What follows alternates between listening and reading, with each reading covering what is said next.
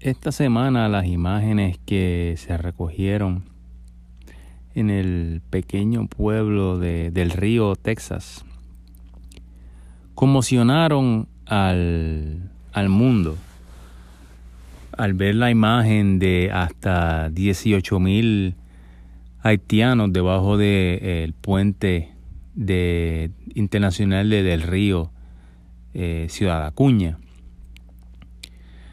estos eh, 18 mil haitianos, hasta 18 mil haitianos, que familias que se congregaron ahí, eh, cruzaron ilegalmente a los Estados Unidos desde México para pedir eh, asilo. Mucho se habló acerca de de dónde provenían estos haitianos y de cómo llegaron hasta del río. Siguiendo, eh, ya que, bueno, venían de, de, Haití, ¿no? Y todo el mundo se preguntaba que cómo es posible que esos eh, haitianos ya habían llegado a allá, ¿no? Y la historia eh, es un poco es un poco complicada. Eh, la prensa en Puerto Rico les gusta simplificar las cosas y quiere mantenerlos a ustedes en una burbuja de información para que usted piense que usted tiene opiniones propias, cuando en realidad esas opiniones se las asignaron a usted. Y eso yo se lo he dicho a ustedes, a las personas que me escuchan en varias ocasiones. Y si usted es una persona que no ha escuchado los podcasts míos antes, y si usted está en Puerto Rico específicamente, quiero que usted sepa que usted no solamente está geográficamente en una isla, intelectual y emocionalmente usted está en una isla también, ya que los medios de comunicación filtran muchísima de la información que, que llega a la, información que le permiten a usted ver es bien limitada, ya que quieren que usted eh, piense de una manera y reaccione de una manera a, a los estímulos. Pues mire, la mayoría de estas personas llevan viviendo 10, 7, 5, 3 años eh, en Chile, en Brasil, en Perú, en Colombia y en México. Muchos de ellos salieron cuando ocurrió el primer terremoto del 2010 que devastó Haití. Otros salieron eh, eh, luego del terremoto y se relocalizaron en estos otros países para eventualmente hacer su camino a los Estados Unidos. Específicamente en el caso de Chile, Chile ya que eh, se le dio, si vamos a hablar este en buen español, un waiver del el Pacto Global de Migración. Chile entonces lo que hace es que cuando llegan las personas allí de otras partes del país, les entrega identificación chilena. Esta identificación chilena le permite a esas personas moverse libremente entre Centro y Suramérica. Y hasta llegar a mismo eh, México, porque tienen una identificación de la región, ¿no? Y entonces cuando, cuando eh, los haitianos ya llegaban a la frontera con Estados Unidos, específicamente a la ciudad de Acuña, cuando comenzaban a cruzar, los, las identificaciones chilenas las, las tiraban, las botaban, ¿no? En el lado mexicano. Muchos de estos haitianos también, sus hijos nacieron en Chile. Y algunos de ellos también ya tenían asilo en Chile, tenían residencia en Chile. Y como dijo ellos en una entrevista que, eh, si mal no recuerdo, creo que, se la hizo eh, Oscar el Blue, búsquenlo en, YouTube, eh, hablaban de que ah, llevaban años en Chile porque Chile era mil veces mejor que Haití. Y cuando le preguntaron que por qué, si ya estaba mil veces mejor que, como, que cuando estaba en Haití, por qué se quería ir de, Haití, pues simplemente contestó que en Estados Unidos estaría un millón de veces mejor que lo que está en Haití. Ahora, eh, las personas que cruzaron, según los números que dio el Departamento de Seguridad Nacional, 12.000 personas tendrán audiencia con el juez de inmigración. 5.000 estaban siendo todavía procesados, o sea que no se sabe a cuál de ellos le darían la oportunidad de tener una audiencia frente a un juez de inmigración.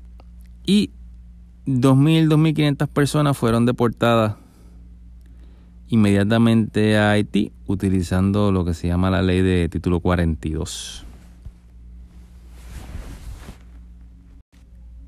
Ahora, tenemos la situación de que eh, cuando comenzó la crisis y se veía mal todo lo que estaba pasando, la óptica para la administración de Biden, se movió todo el aparato del gobierno federal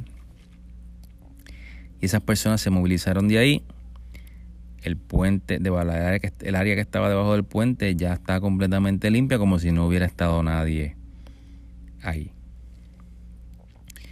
Durante el proceso de, de procesar, valga la redundancia, a todas esas personas, eh, se dieron, ahí estaba la Guardia Nacional de Texas, estaba la Policía Estatal de Texas, había policía de Galveston, sheriff, estaba el Buro de Prisiones, Inmigración, Aduana, ICE, Patrulla Fronteriza, Bureau of Land Management, había de todo allí para ayudar a procesar, al Border Patrol a procesar a estas personas y transportarlas. Llegó un momento que un avión que llevaba personas a Haití, cuando aterrizó a Haití, eh, los pasajeros se tornaron violentos. Eh, golpearon a algunos oficiales de tres oficiales de inmigración y trataron de entrar a la cabina del avión. Hubo otro momento que habían en, Texas había una, un autobús, ¿no? Que llevaba a, estas personas. Eh, hubo una confrontación dentro del autobús. En el autobús habían eh, agentes de la patrulla de frontera.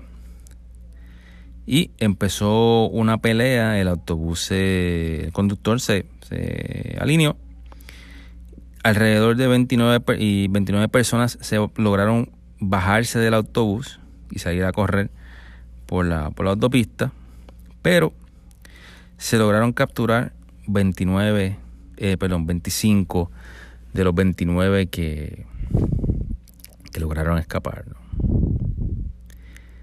Y ahora pues no hay ningún eh, problema dentro del puente, ya nadie ve nada, todo está chuching. Pero tenemos un problema serio ya que se sabe ahora mismo que en Tapachula, la frontera de México con Guatemala, hay 100.000 personas allí acampadas dentro de esa ciudad eh, presidente AMLO, López Obrador, no lo llama una crisis, sino que le, llama simplemente un reto que tiene el gobierno mexicano que tiene que trabajar. Adicional a esos eh, de 80 a 100 mil personas que están allí, hay unos 20 mil adicionales que ya se están moviendo en el día de ayer. Eh, 4.000 personas estaban tratando de cruzar hacia Panamá y cada día se le añaden de 1.000 a 1.500 personas a esa caravana que viene de camino. No se sabe si Guatemala va a poder tener esa cantidad de personas. Lo más probable no pueden.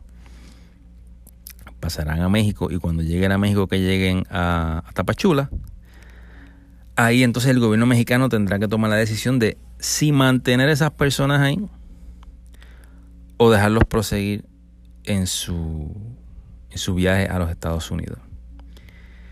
Y cuando lleguen a los Estados Unidos, qué va a hacer la administración Biden. Si va a detenerlos, no dejarlos entrar y deportarlos automáticamente, o simplemente les va a dejar entrar, eh, los va a permitir que entren, y entonces básicamente eliminando la, frontera eh, de Estados Unidos, y cuando ya tú no tienes frontera, ya tú dejas de existir como país, porque una de las cosas que te definen es lenguaje, cultura y frontera.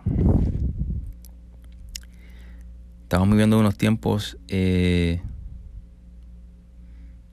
impresionantes. Yo nunca pensé que iba a vivir en, en una época en la que había un virus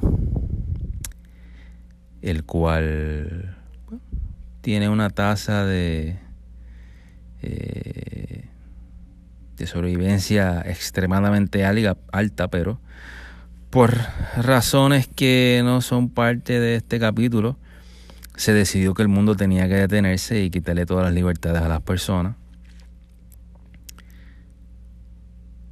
Y que no existe una frontera. La gente se ha vuelto totalmente loca. Están aterrados. Han entregado su libertad. Y mientras los plebeyos andan por ahí pidiendo a gritos que los tranquen.